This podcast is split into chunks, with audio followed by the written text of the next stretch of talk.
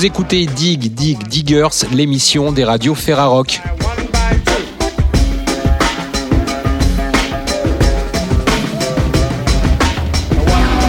Au programme, nous serons en compagnie de Mick Strauss pour la sortie de leur album Southern Wave. Nous donnerons une carte blanche à Canal B qui nous parlera de 3615 Records et nous commençons l'émission en compagnie de Wolf Alice. Salut, c'est Yann de Canal B Radio Ferrarock à Rennes. Cette semaine, la Ferrarock vous propose de rencontrer le groupe londonien Wolf Alice à l'occasion de la sortie de l'album Blue Weekend le 4 juin sur Dirty Hit et RCA. Voici un extrait du titre No Hard Feelings.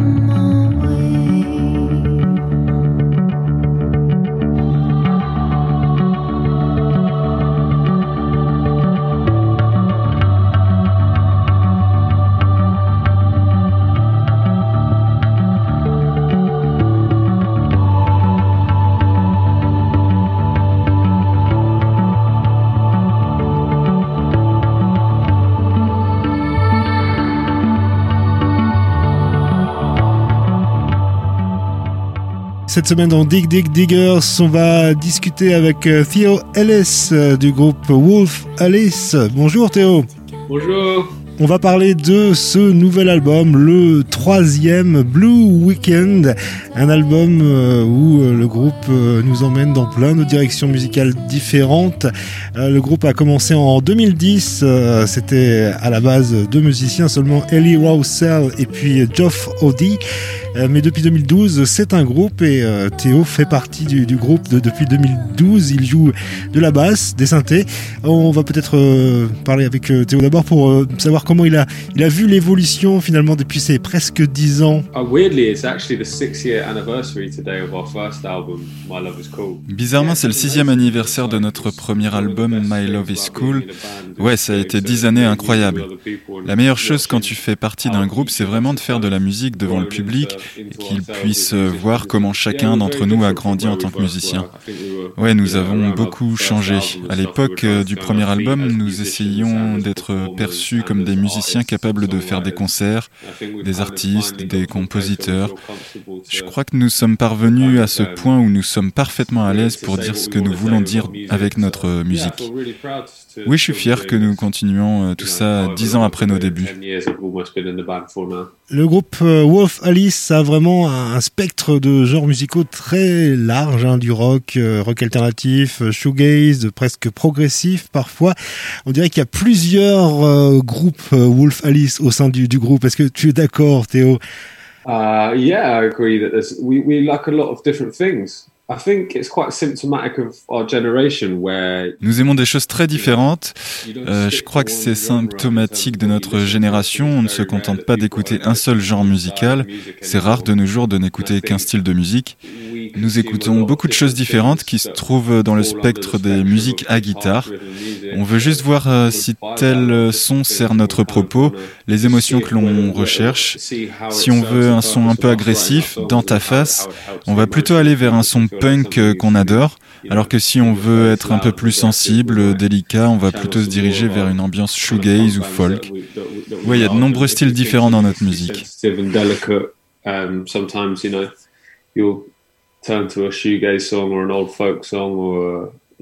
A shoegaze song or an old folk song or yeah lots of different things. Yeah, there's a lot of different styles within us. Wolf Alice, c'est quatre musiciens. Ellie Roussel, euh, chant, guitare, clavier. Geoff Odie, guitare et euh, voix aussi. C'est eux deux qui ont, créé le groupe en, 2010 en, duo. Et puis depuis 2012, les ont rejoints donc euh, Theo Ellis, basse, synthé, et puis Joel Ami à la batterie. J'aimerais savoir peut-être quel est le, le, membre du groupe qui a les, les goûts les plus larges finalement dans Wolf Alice? Oh, I don't know. I think we've all got quite a broad range of musical tastes. Nous avons des goûts très varié. Je pense que celui qui a les connaissances les plus étendues en musique, c'est Joe. Il est une encyclopédie de la musique. Il peut dire euh, qui était dans quel groupe, en quelle année, de quel instrument il jouait, comment s'appelait sa mère et ce qu'il prenait au petit déjeuner. Il est incroyable. Vous avez commencé à enregistrer euh, l'album Blue Weekend euh, au début de l'année 2020 euh, au studio ICP à, Bruxelles. Est-ce que toutes les chansons étaient écrites déjà à cette époque? Oui, nous sommes allés au studio ICP avec tous les morceaux déjà écrits. Quelques détails ont été ajoutés là-bas, mais les aspects fondamentaux des chansons étaient déjà là. Je crois qu'on aime bien être prêt quand on arrive en studio juste parce que ça coûte cher et on ne veut pas faire les cons. Le producteur de, l'album, c'est Marcus Draves qui, a travaillé avec Coldplay, avec Arcade Fire. Il a eu pas mal de prix hein, dans, le métier des Grammy Awards notamment. Est-ce que vous, l'avez vu finalement pendant le travail avec lui comme une sorte de, cinquième Wolf Alice, un peu comme le, George Martin pour les Beatles? I don't think I saw him as George Martin, but je ne crois pas qu'on l'ait vu comme euh, George Martin. Je crois que le rôle d'un producteur est d'être en quelque sorte le membre supplémentaire d'un groupe. Nous sommes quatre dans le groupe et il a probablement endossé le rôle d'un cinquième membre pour apporter quelques idées quand on enregistrait. Mais je pense que le rôle vraiment important d'un producteur est d'avoir une vision d'ensemble de ce que nous essayons de faire. Quand on a la tête dans le guidon, qu'on est trop concentré sur un détail, on a parfois besoin de quelqu'un pour avoir euh, une vision plus large. Et il a été parfait pour ça, capable d'avoir une vision d'ensemble de tout ça.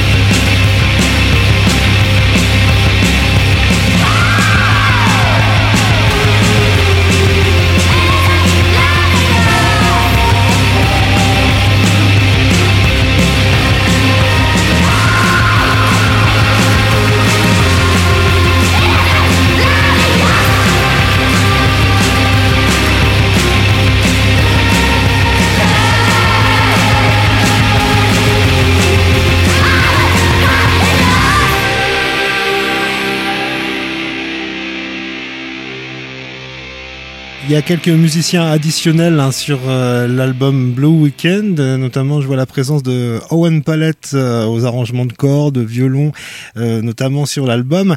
Qui a eu l'idée d'utiliser ses talents pour cet album?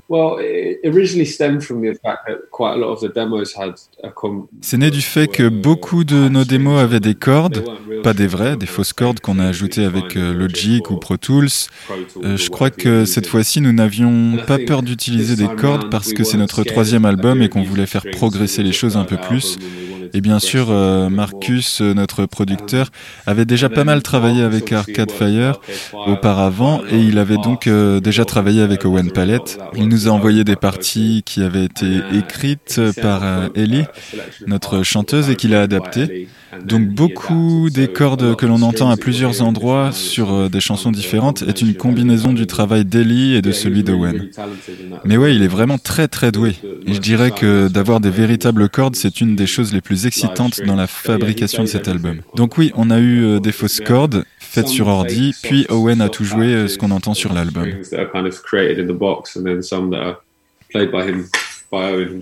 Est-ce que Théo, tu peux nous parler peut-être euh, de ce temps d'enregistrement? Comment ça s'est passé pour vous finalement d'enregistrer pendant une pandémie et puis surtout euh, pendant euh, eh bien un confinement? Yeah, it was. I mean, it's very strange. I think, it, of course, it was difficult because uh, it was a self-contained studio, so you lived and worked there and ate there and did everything. Ouais, c'était vraiment bizarre. C'était difficile parce que c'est un studio autonome. On travaillait, on vivait, on mangeait, on faisait tout au studio. On était donc déjà dans une forme d'isolement puis avec la pandémie, on a dû se confiner avec notre disque. On passait notre temps à bosser euh, sans beaucoup de distractions. C'était un peu compliqué. On remercie euh, vraiment Marcus et Ian euh, qui travaillaient avec nous de nous avoir supportés aussi longtemps. Nos familles nous manquaient et c'était un peu étrange d'être coincé loin de chez soi. Mais nous sommes vraiment heureux du résultat. Ça a marché pour nous, mais c'était vraiment une expérience très très étrange.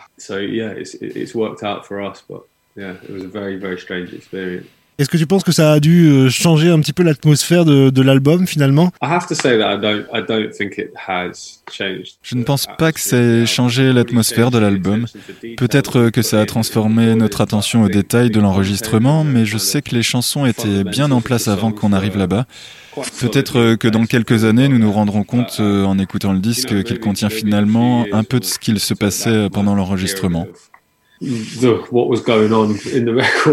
On dirait qu'il y a une, aussi une, sorte de, relation amoureuse entre euh, le groupe Wolf Alice et puis le, cinéma, avec notamment le film de Michael Winterbottom en 2016, On the Road, et puis euh, récemment, il y a le film éponyme Blue Weekend euh, par Jordan Hemingway. Est-ce que, tu peux nous, en parler de, ce film-là qui était montré le, le 10 juin dernier? The film that we've made now with Jordan Hemingway is, uh, essentially all 11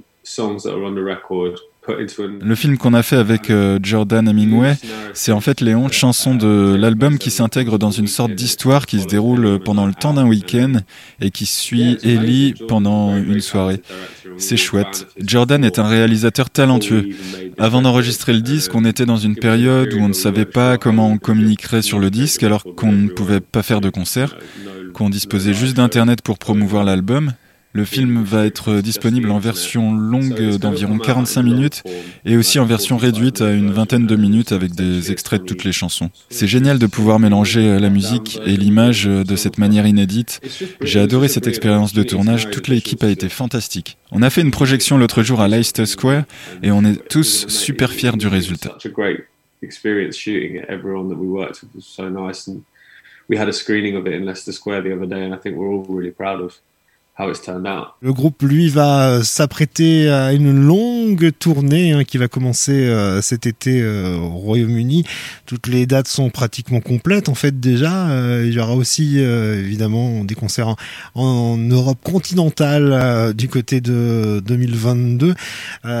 comment vous voyez arriver cette tournée européenne euh, avec euh, avec peut-être les, les, les contraintes que le, Brexit a imposées peut-être pour les, les, musiciens en, tournée? Yeah, uh, I mean, I feel really excited about playing outside the UK. I feel really excited about playing anywhere. It's been so long. Ouais, je suis super content de jouer hors du Royaume-Uni. J'adore jouer euh, partout en fait. Ça fait si longtemps que nous n'avons pas joué de concert et c'est une part tellement importante de la vie du groupe. Concernant le Brexit, je ne sais pas trop comment ça va nous affecter. Je suis sûr que ça va nous rendre la vie plus compliquée à cause de toute cette paperasse à remplir pour euh, entrer et sortir de, des pays où on jouera. Et ça va sans doute nous coûter beaucoup d'argent. Et ça va compliquer la vie des groupes du Royaume-Uni qui essaieront de tourner en Europe euh, continentale. Et ça n'est pas bon pour personne. Mais je ne connais pas exactement les problèmes logistiques que ça va engendrer, mais pour être honnête, j'ai l'impression que ça va être un cauchemar et ça va faire des dégâts pour euh, les petits groupes euh, qui n'ont pas tous euh, les infrastructures financières ou même la connaissance pour faire face à toute cette paperasse qui survient en raison du Brexit. Je trouve ça vraiment dommage, mais j'ai tout de même hâte de jouer à Paris et ailleurs. On va terminer peut-être cette courte discussion histoire de vous donner envie d'aller plongé dans ce Blue Weekend par Wolf Alice. Il est disponible depuis le 4 juin. Je suppose que Théo et puis les autres musiciens du groupe ont eu le temps et un peu l'opportunité peut-être de se balader un petit peu à Bruxelles.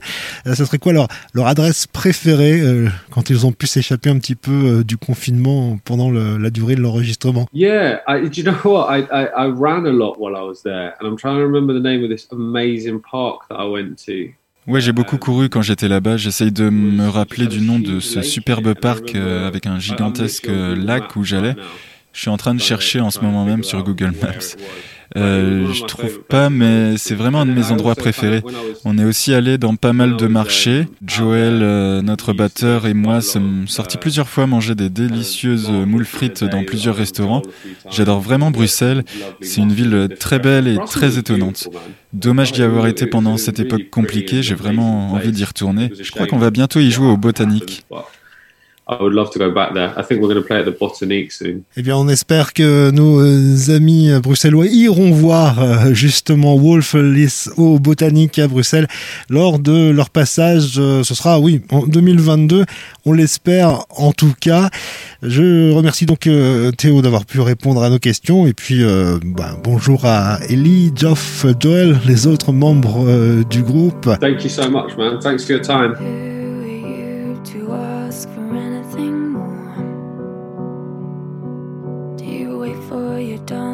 Lessons to be sent from God.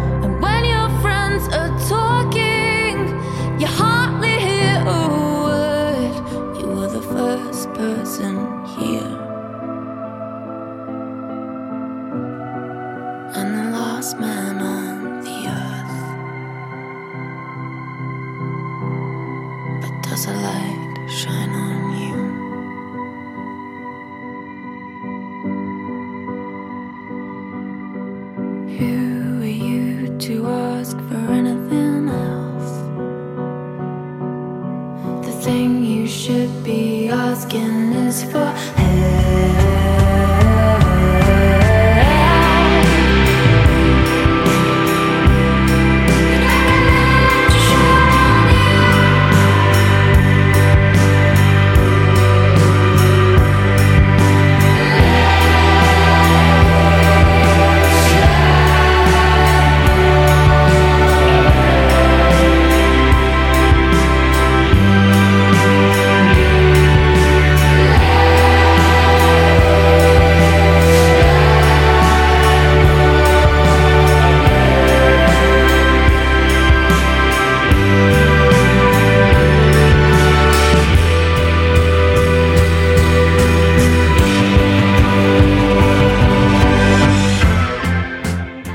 Dans Dig Dig Diggers, l'émission des radios de la Rock, c'était une discussion avec Theo, le bassiste du groupe euh, Wolf Alice, à propos de la sortie de leur album Blue Weekend le 4 juin sur Dirty Hit et RCA. Vous avez pu entendre les titres euh, Last Man on Earth, Praise the Greatest Hits et No Hard Feelings.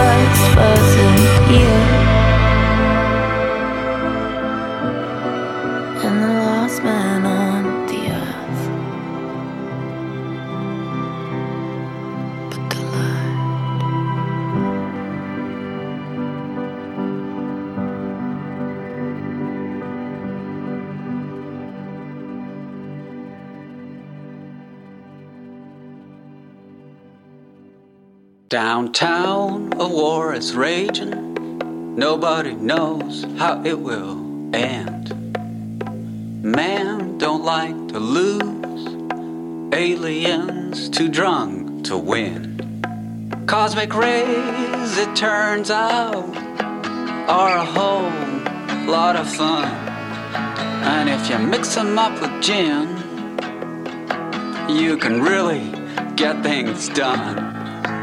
You're an alien libertine. You're really living the dream. My alien libertine. You're really living the dream. Behind the starship's blinds.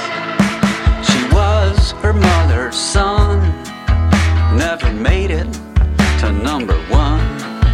He was drafted at birth he was sent to planet Earth. He was stripped from his rights to put up a good fight. But he never did like war, rather be a whore on the dance floor. You're an alien libertine. Dans l'émission Dig Dig Digger, cette semaine, les radios de la Ferrari vous permettent de découvrir l'album Southern Wave de Mick Strauss, l'album sorti sur le label Air Ritmo le 18 juin. Alors, euh, Mick Strauss, en fait, euh, je sais pas comment l'appeler. Est-ce qu'on peut t'appeler Arthur B. Gillette ou bien Arthur Moriarty ou Mick Strauss? Euh, À qui je parle en fait en ce moment? Bah, le problème, c'est que des fois, je sais pas trop non plus, mais on va dire Mick, c'est très bien. Mick, c'est plus simple. Quand est-ce qu'il est né, Mick Strauss, vraiment? Mick, il a une naissance très très très très longue. Hein. Ça a mis beaucoup de temps. Je pense que ça a mis à peu près 10 ans c'est peut-être donc l'animal qui dont la gestation est la plus longue, hein, les parents de Mick. On a fini l'album, en tout cas de l'enregistrer. Je pense qu'on peut dater de là la naissance en, août 2020. Mick Strauss, euh, c'est un, alias euh, pour un musicien qu'on connaît aussi euh, pour le fait que tu joues de la guitare, du piano, des percussions de Moriarty, mais on parle pas du tout de Moriarty ici. On va parler de cette vague du Sud. C'est quoi cette vague du Sud, la Southern Wave en fait? Est-ce que c'est un mélange entre la Cold Wave et puis la musique du Sud des États-Unis? Ah caramba, ma réponse a été séchée. Euh, ben oui, en fait, euh, c'était un peu le principe du recteur du disque euh, avec le producteur Vincent Torel. On a coproduit tous les deux et puis euh, producteur artistique. Hein. On s'est dit qu'il fallait une ligne directrice et donc c'était de être à la fois effectivement quelque chose de Southern, donc euh, où j'ai passé beaucoup de temps dans le sud des États-Unis, donc quelque chose de euh, de, cette lenteur là, de, de, des chansons qui prennent le temps, et puis euh, et puis un autre pôle, notre deuxième deuxième pôle de la boussole qui serait plus le wave effectivement, avec peut-être plus la façon de chanter. Et dès qu'une chanson allait dans une direction, on a essayé de de la corriger et d'amener des éléments qui vont dans l'autre. Euh, voilà. Donc et donc on s'est dit, oh, bah finalement, je me suis dit, bah pourquoi pas que le, titre du disque soit euh, éponyme du style de musique qu'on essaye de faire, quoi. Voilà. Donc Southern Wave. Un album qui vient dans une pochette euh, assez mystérieuse finalement. On sait pas trop ce qu'il y a sur la pochette. Est-ce que c'est un phare? Est-ce que c'est une main? Est-ce que c'est une carte? Est-ce que c'est tout ça en même temps? Ah ouais, une carte. J'avais pas pensé. Effectivement, on voit neuf on voit quand même que ce sont des mains. Euh, c'est la même main d'ailleurs dans laquelle on zoome euh, en carré en neuf, fois avec des, des, valeurs différentes de zoom. Les gens interprètent hein, eux-mêmes aussi, leur, les, gens qui voient la pochette, chacun sa propre interprétation. Euh, effectivement, donc une carte, pourquoi pas. Pour nous, c'était plutôt avec le graphiste David Delcloc, c'était plutôt une idée de à la fois d'appel au secours ou peut-être de lumière dans la nuit qui, effectivement, comme un phare qui viendrait éclairer et puis quelque chose aussi de extraterrestre. Voilà. Sur cet album, tu n'es pas tout seul, euh, même si tu es l'artisan le, principal de, de, ce disque, Wave. Ah non, je suis pas tout seul, non. tu as des amis qui t'accompagnent, alors euh, qui sont-ils? Bah, c'est des compagnons de route euh, plus ou moins récents, euh, compagnons et compagnonnes. Sur le disque, on a donc euh, bah, Vincent Talpar qui a produit un, un artiste exceptionnel aussi qui s'appelle Don Cavalli et qui a enregistré plusieurs disques avec Don Cavalli et qui jouait aussi dans Moriarty depuis longtemps. Et puis on a Jennifer Hutt qui est pareil, une compagnonne de route de Baltimore qui a joué avec Will Oldham notamment, et, donc là qui fait violon et les claviers. Et on a Rowan Bérou qui est un batteur euh, de Douarnenez sur le disque, c'est tout. Et puis en live, on a aussi Brendan de Roy qui est aussi un, lui un guitariste, donc euh, qui est aussi euh, breton. Tu as pu travailler récemment avec trois lieux, des festivals et puis des, des, des, lieux de, de, de, spectacle pour travailler la version live de ta musique. tu as travaillé à la Carène à Brest, à l'Hydrophone à Lorient, les Trans à Rennes t'ont accueilli aussi. Est-ce que ces musiciens-là que tu citais seront présents à tes côtés pendant les concerts? Euh, ouais, ouais, ils seront tout à fait, euh, tout à fait à mes côtés. On est, on est vraiment un groupe. Hein, euh, on est devenu un vrai groupe. Je pense une vraie complicité euh, musicale et et puis des, des pareil des boussoles assez différentes dans la façon de jouer, dans la façon d'être aussi. Et donc je pense que c'est ça crée chacun a vraiment son, son identité très propre dans le dans le groupe. Comment sont-elles passées justement ces, ces résidences là en 2020-2021 Comment ça s'est passé dans une année un peu particulière, on va dire? Je dirais que c'était des vrais, euh, des vrais souffles, des vrais, euh, des, moments d'oxygène euh, extrêmement étranges. C'était quand même des moments où c'était carrément parfois les confinements, et donc nous on se retrouvait à travailler la journée sur scène et à sortir donc le soir à commander, à emporter dans nos chambres, dans nos petites chambres d'hôtel ou dans notre petite, dans nos petits gîtes. mais c'était, c'était tellement bienvenu que les salles aient pu continuer à travailler euh, et, je pense que pour nous comme pour plein d'autres ça a été vraiment euh, un oxygène extraordinaire quoi qui nous a permis de tenir je dirais.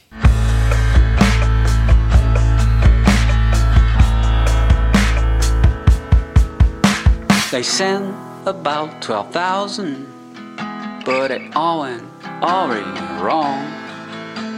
You landed in California sparkling wine in your third hand. You fell for the ocean and you found your inside emotion.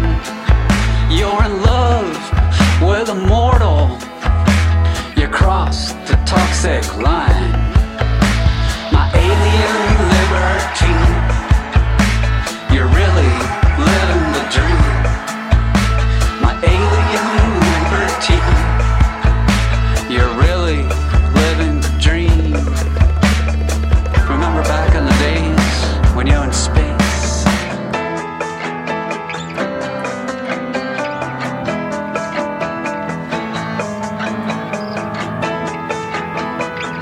So different.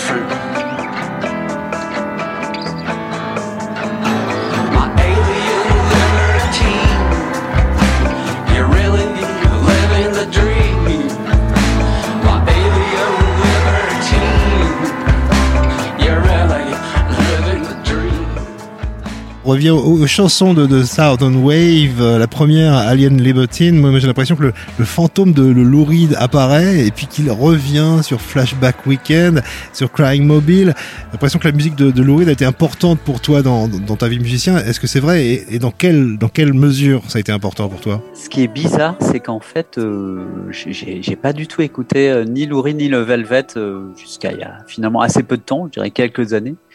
Et euh, je crois que c'est on est simplement dans un cas de, de ressemblance euh, vocale, ouais, vocale quoi. Ouais, ouais. C'est, c'est quand j'écoute parfois les intros, surtout parler, parce qu'en vérité, je pense que quand on chante, euh, on chante assez différemment. Surtout quand on parle, on a vraiment un. Alors c'est mon père est du New Jersey, hein, donc donc je pense que ça c'est sans doute un, accent. Et, par ailleurs, mes parents donc ont, émigré des États-Unis vers la France dans les années 60, et donc je crois qu'ils ont gardé une langue américaine qui était qui était celle que parlait donc Lou Reed à, à cette époque. Ils n'ont pas modernisé leur anglais en fait, et donc ils m'ont transmis à la fois une façon de parler, un vocabulaire qui est finalement des années 60, un peu comme comme les musiciens des Appalaches avaient amené leur musique depuis l'Écosse et l'Irlande et étaient restés un peu enfermés dans leur dans leur façon de jouer, leur façon de parler. Aux États-Unis, jusque dans le XXe siècle, ils jouaient un style plus ancien, quoi. Donc, je crois que c'est vraiment une ressemblance plus vocale en fait de, l'ordre de l'organe, quoi, plus que vraiment une influence musicale. En tout cas de mon point de vue. Après, peut-être que de, plus loin, ça, ça pourrait se ressembler, mais euh, c'est pas ma première influence, je dirais. Alors, ça serait quoi finalement, si si euh, il y en avait, parce qu'on pourrait euh, voir un peu mm. un peu Laurie de peut-être pour la voix, d'accord? Mm. David Bowie euh, pourrait être quelqu'un qui t'a marqué plus? Évidemment, tous ces pseudonymes, soit Neil Young, David Bowie, Lou Reed, hein, tous des pseudonymes quand même.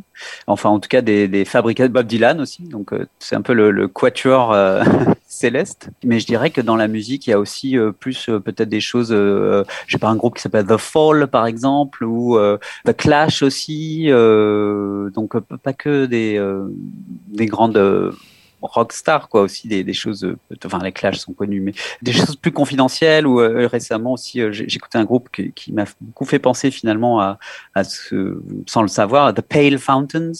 Euh, donc je, je, je, me dis que voilà je je sais pas si c'est ces grands quatuors qui a tant influencé que ça même si dans la bio effectivement ils sont cités parce que la, les ressemblances sont peut-être là. Mais mais aussi de la musique plein de musique traditionnelle d'Afrique de l'Ouest ou je pense qu'il y a pas mal de, il y a pas mal de d'autres influences qu'on ressent peut-être pas au prime abord, mais qui sont là en tout cas. Ouais. Pour euh, avoir un aspect hein, de, de, de, tes influences musicales, je vous conseille d'aller euh, retrouver la, la, sélection que tu avais pu faire pour le, le site des trans, euh, les trans.com, où là on voit que ça va un peu dans tous les sens, jusqu'à des choses un peu expérimentales aussi. Le field recording est, est présent sur l'album. Euh, où est-ce que tu as enregistré les, les, petits éléments qu'on peut entendre de, de son très concrets et, et qu'est-ce que, mm-hmm. qu'est-ce que ça ajoute pour toi à, à tes mm. chansons? Ce disque était en fait euh, les chansons. Euh, j'ai commencé à les écrire il y a longtemps, mais euh, mais il a vraiment pris sa forme. Euh, j'ai fait euh, un voyage de quatre mois aux États-Unis en 2019, quatre fois un mois, entre le lac supérieur, donc qui est la plus grande étendue d'eau douce au monde, tout au nord, à la frontière aux États-Unis et du Canada, au, au Midwest, là, tout au nord, Minnesota, Wisconsin.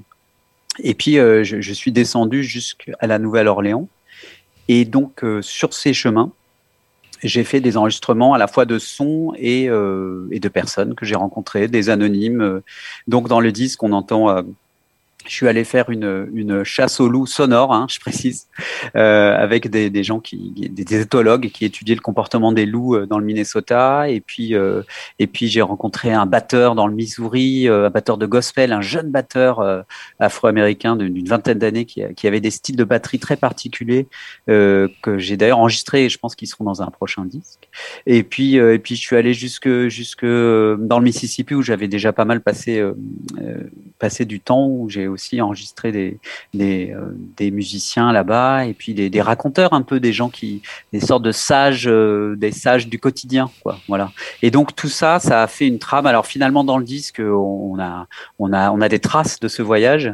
Euh, et puis c'était un voyage hyper glauque, hein, les États-Unis. Donc c'est vraiment le, centre des États-Unis qui est, qui est vraiment, qui est dur, quoi, et à, la fois avec des résistances très intéressantes, quoi, des mouvements écologistes, des mouvements anarchistes, des, et donc euh, tout ça, ça a fait la trame un peu, je pense, pour aussi pour écrire, euh, pour finir les chansons, même si au final c'est présent de façon un peu fantomatique sur le disque. On entend quelques-unes de ces voix sur sur Flashback Weekend par exemple, et, mais j'ai l'impression que ça pourrait venir, euh, je sais pas, c'est pas forcément ce qui est dit par les personnes, mais ce qu'on, la façon de le dire, euh, le, le, son de leur voix pourrait venir d'un d'un livre de William Burroughs par exemple, ou d'un un, un, film de David Lynch. Euh, est-ce que est-ce que le cinéma, la littérature t'influence aussi euh, dans ta musique? Bah disons que mm, c'est sûr qu'aujourd'hui en tout cas, euh, je fais beaucoup de musique de film.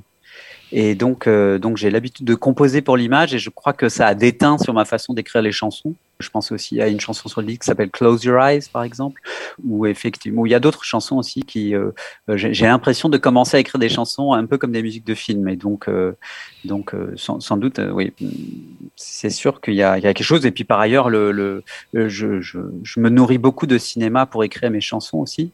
Je pense par exemple à L'homme des hautes plaines. J'ai pas de chanson en tête là, mais j'ai pas écrit un texte particulier sur un film, mais j'aime beaucoup regarder des films et récupérer des atmosphères faire comme ça et me dire tiens qu'est-ce que ça donnerait si j'essaie d'en faire euh, une chanson quoi.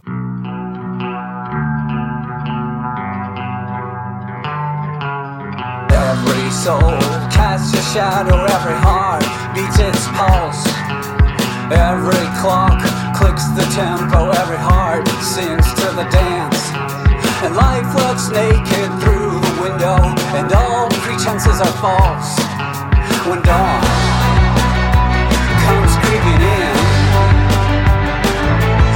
sin is written under our skin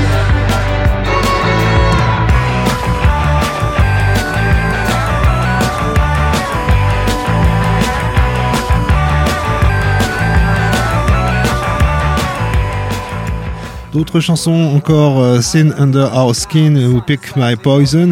Euh, moi, ils me font vraiment penser à des tubes instantanés comme ça sur l'album. On peut vraiment euh, les écouter et puis se mettre à, danser, alors que la plupart des chansons sont quand même assez mid-tempo sur sur le disque.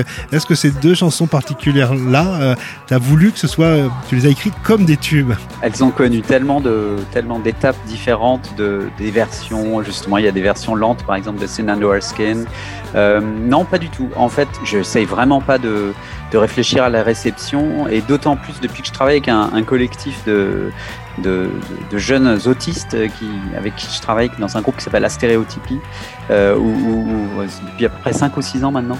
Et je suis tellement fasciné par leur absence de ils s'en foutent complètement de comment leurs disques ou leurs chansons sont reçus. Ce qui les intéresse, c'est le moment. Et ils, ont, ils ont été d'une grande inspiration pour moi, justement, dans l'écriture et de ne pas penser à ça. Euh, et voilà. Donc, euh, non, j'ai pas écrit ça euh, dans l'idée de faire des tubes. D'ailleurs, en vrai, je pense pas que c'en soit personnellement. Mais par contre, c'est vrai que j'aime bien les petites mélodies qui viennent, les contre-chants. Et ça, c'est aussi le travail collectif avec mes, les autres musiciens dont je parlais tout à l'heure. C'est aussi eux qui apportent plein de ces contre-chants très séducteurs. Sin is what I am, and sin is what I do. Sin is what I am, and sin is what I do. Sin is what we are, and sin is what we do. Sin is what we are, and sin is what we do. Sin is what we are, and sin is what we do. Sin is what we are, and sin is what we do. Sin is what we are, sin, sin, sin, sin, sin, sin, sin is what we sin, sin, sin, sin, sin, sin. Four times God.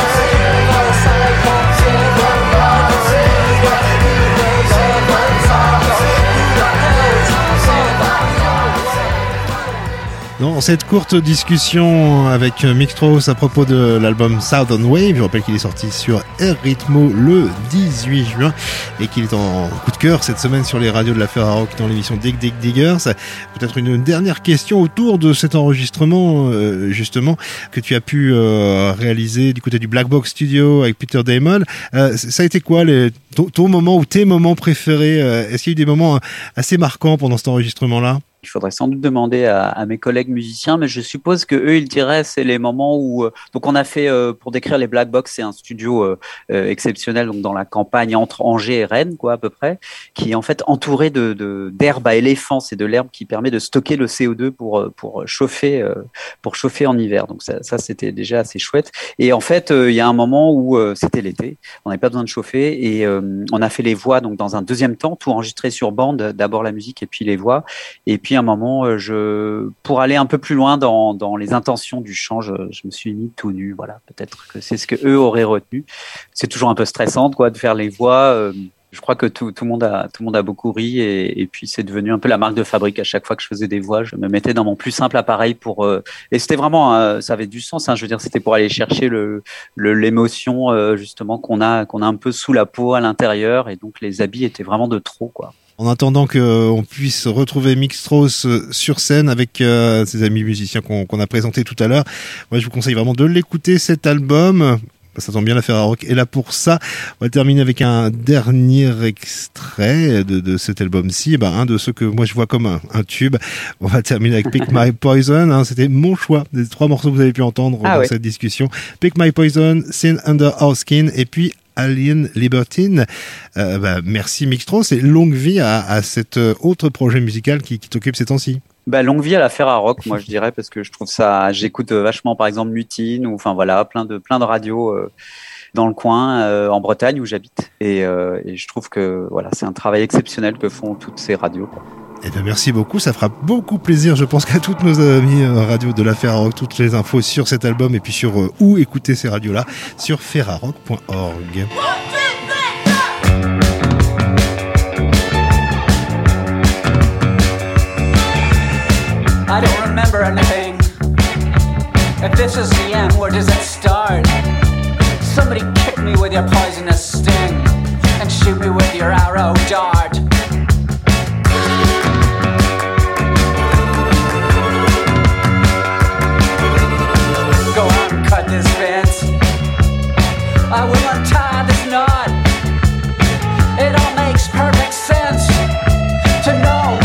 know for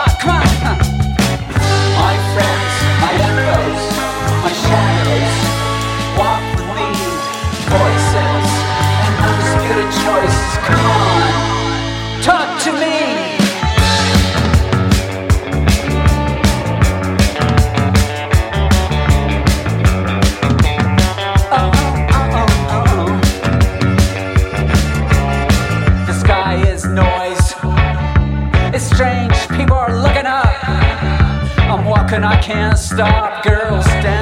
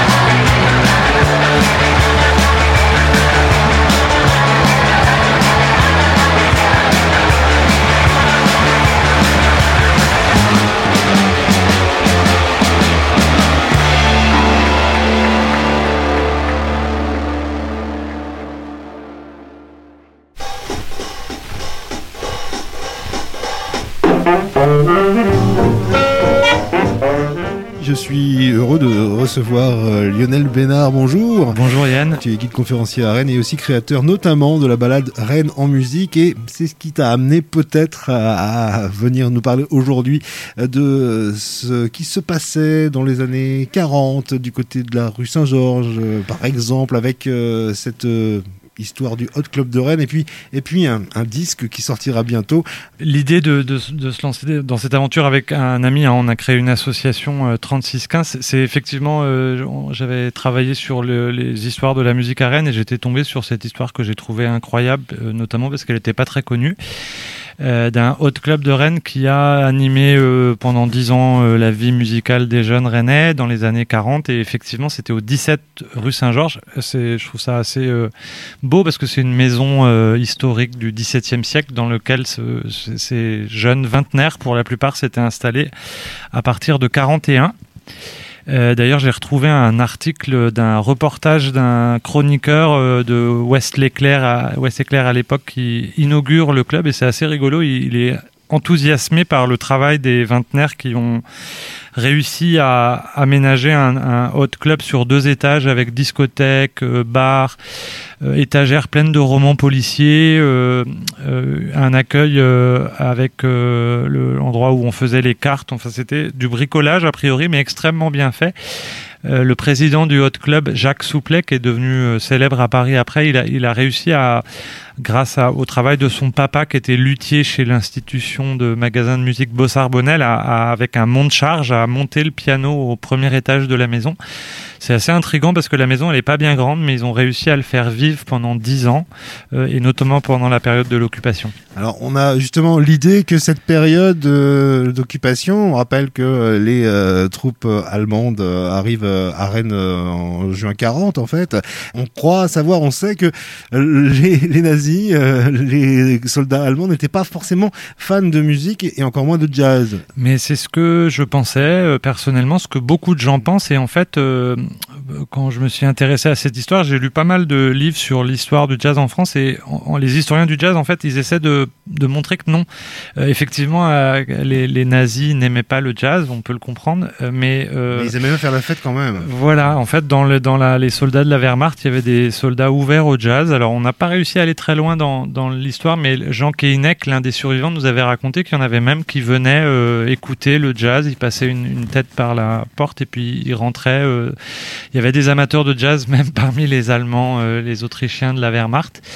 Euh, mais effectivement, paradoxalement, la, la, Deuxième Guerre mondiale, c'est une période où le jazz s'est vraiment euh, totalement développé en France, notamment grâce au travail du Hot Club de France. Alors, ce Hot Club de Rennes, qui va devenir l'un des plus brillants en France, finalement, qui étaient ces musiciens, en fait? Alors, ce, ce, qui est intéressant, c'est que, comme souvent à Rennes, c'est ça vient des étudiants. Alors, les années 40, on n'est pas encore dans la ville universitaire qu'on connaît, mais il y a quand même des étudiants qui viennent de toute la Bretagne. C'est le cas de Jean Keinec, l'un des témoins qui nous a partagé son histoire, mais il y, avait aussi, pas mal. Alors, on parle quand même de gens qui sont, qui sont issus plutôt de la classe bourgeoise. Euh, Alain Gastinel, la, vedette du Hot Club, euh, par exemple, il vivait boulevard de Sévigné. Ça, tout de suite, pour un Rennais, on, voit, on a affaire plutôt à des gens qui sont d'une classe privilégiée, euh, cultivée. Et au début, ils sont pas nombreux. Quand le Hot Club de France dispense des, conférences sur le jazz à il y avait 11 participants, donc ils sont vraiment une poignée, totalement passionnés et euh, en général, ce sont plutôt des étudiants en médecine. Alors, je parle d'Alain Gastinel, mais un des grands, grands acteurs de, la création du Hot Club, euh, c'est également un, étudiant en médecine belge qui s'appelle Marcel Lambeau, dont on avait découvert qu'il avait aussi des activités dans la résistance.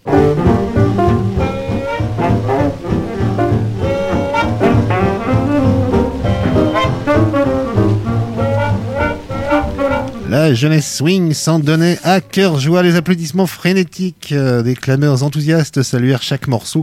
Ces dissonances gutturales semblaient vouloir se mettre à l'unisson de celles harmoniques paraît-il. Bon, on n'était pas très très euh, connaisseur en jazz dans West Éclair à l'époque, Lionel. Non, je pense qu'effectivement, le monsieur qui, écrit ça, a priori, c'était un chanteur aussi. C'était quelqu'un euh, probablement de. Il connaissait bien la musique, mais le jazz, je crois qu'il est un peu perdu. il, le, dit bien dans les articles. On écoutait cette pièce 720th in the Book par le Hot Club de Rennes, dont l'histoire n'est pas forcément très documentée, jusqu'à ce que toi et ton compère Guillaume Michelet vous fassiez un article euh, pour Alter Info en 2018. Euh, personne n'avait vraiment investigué ce qui se passait avec ces jeunes étudiants qui, étaient fous de jazz et qui euh, jouaient, eh bien, notamment répétaient au, au club qui se trouvait lui rue Saint-Georges. Puis aller proposer quelques festivals. Personne n'avait écrit là-dessus. Mais non, j'avoue que je l'explique mal parce que euh, c'est quand même, un, quand, on s'y intéresse, une histoire assez fascinante et les personnes âgées qui ont connu cette histoire dans les euh, aujourd'hui qui atteignent souvent 90 ans, euh, ils nous disent bien que c'était réellement des vedettes. il n'y a pas très longtemps, j'ai lu un ouvrage sur l'histoire du jazz à Nantes. Nantes, on peut vraiment dire que c'est une ville très jazz. c'est même là-bas qu'il est né en Europe, disent certains historiens. Mais la seule période où les Nantais regardent Rennes comme l'exemple à suivre, c'est la période d'existence du Hot Club de Rennes. Ces musiciens vont se débrouiller pour aller enregistrer. La preuve, on en entendait à, l'instant une, session. Euh, ils ne vont pas enregistrer beaucoup de disques. Non, en fait, euh, à l'époque, en France, personne n'enregistre de disques en dehors des orchestres professionnels parisiens et le, le plus célèbre d'entre eux que tout le monde connaît de Django Reinhardt et le Hot Club de France. Euh, mais euh, à l'occasion des concours organisés par le Haut Club de France, euh, il a été décidé que l'orchestre qui gagnait, ça s'appelait le concours des espoirs ou le concours des vedettes, obtenait la possibilité d'enregistrer un disque, enfin plutôt des disques, des, des, 78 tours. Et le seul qui a enregistré en province à l'époque, c'est le Haut Club de Rennes et ça s'est passé en mai 1947. Alors il y a l'exemple d'un musicien qui est assez, assez frappant, un musicien antillais qui est emprisonné en fait, et à travers ça, il va pouvoir aller jouer avec le groupe. Ouais, alors c'est assez étonnant parce que peu de Rennais le savent, euh, et moi le premier au moment où je me suis intéressé à ça, mais le, le Rennes était une des villes euh, où il y avait le, plus, le, nombre le plus important de camps d'emprisonnement pour les soldats coloniaux. Alors ça demande une toute petite explication. Euh, le régime nazi raciste refusait sur son sol les soldats dits coloniaux, donc des, de l'empire colonial français de l'époque, et il y avait eu un accord de passer entre Hitler et le régime de Vichy pour pour que tous les soldats français soient prisonniers en Allemagne, sauf les coloniaux. Et de ce fait, le régime de Vichy a organisé des camps euh, d'internement. Et Rennes était l'une des villes où on en comptait le plus, avec euh, trois camps. Et parmi eux, il y avait des soldats antillais. Euh, et là, pour le coup, c'est une assez belle histoire, je trouve. bon, pas l'emprisonnement, mais Robert Montmarché, un, un, batteur professionnel, faisait partie de ces soldats qui étaient libérés en journée. Euh, et il est devenu ami avec les, musiciens du Hot Club. Euh, c'était pas rien, c'était une vedette à l'époque. Et donc il a, il est resté ami euh, longtemps après la guerre. Il y a eu une, correspondance. Il venait souvent à Rennes voir ses amis. et c'est quelqu'un qui qui avait enregistré avec justement les musiciens américains.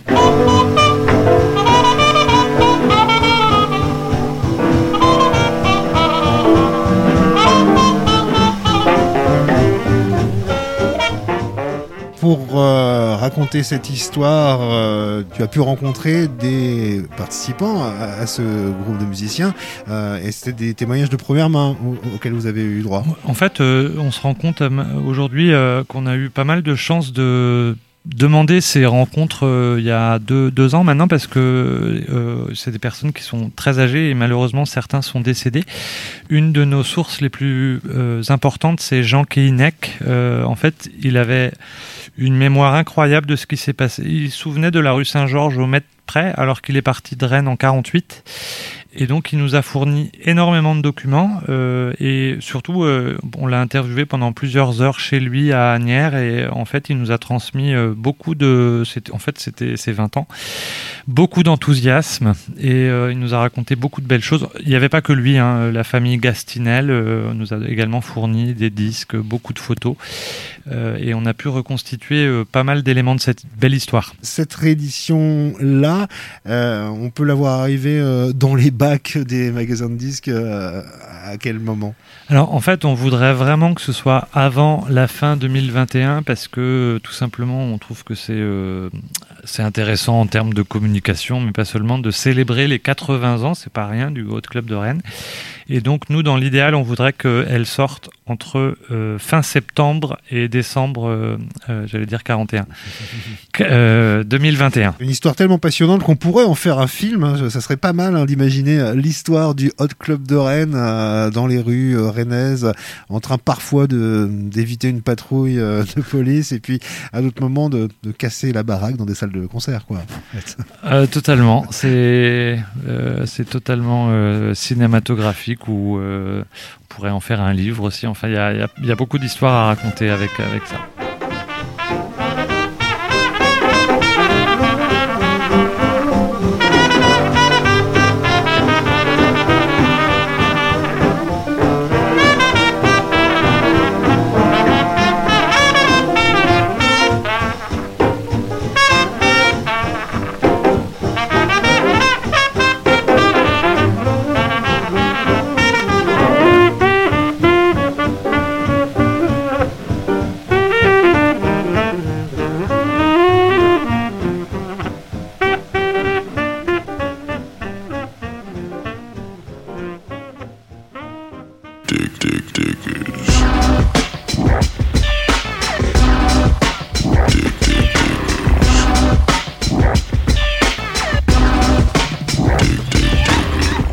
Dig Dig Diggers, l'émission des radios Ferrarock, entièrement réalisée cette semaine par Canal B Radio Ferrarock à Rennes. Rendez-vous sur le www.ferrarock.org pour retrouver toutes les infos sur les albums de Wolf, Alice et Mick Strauss.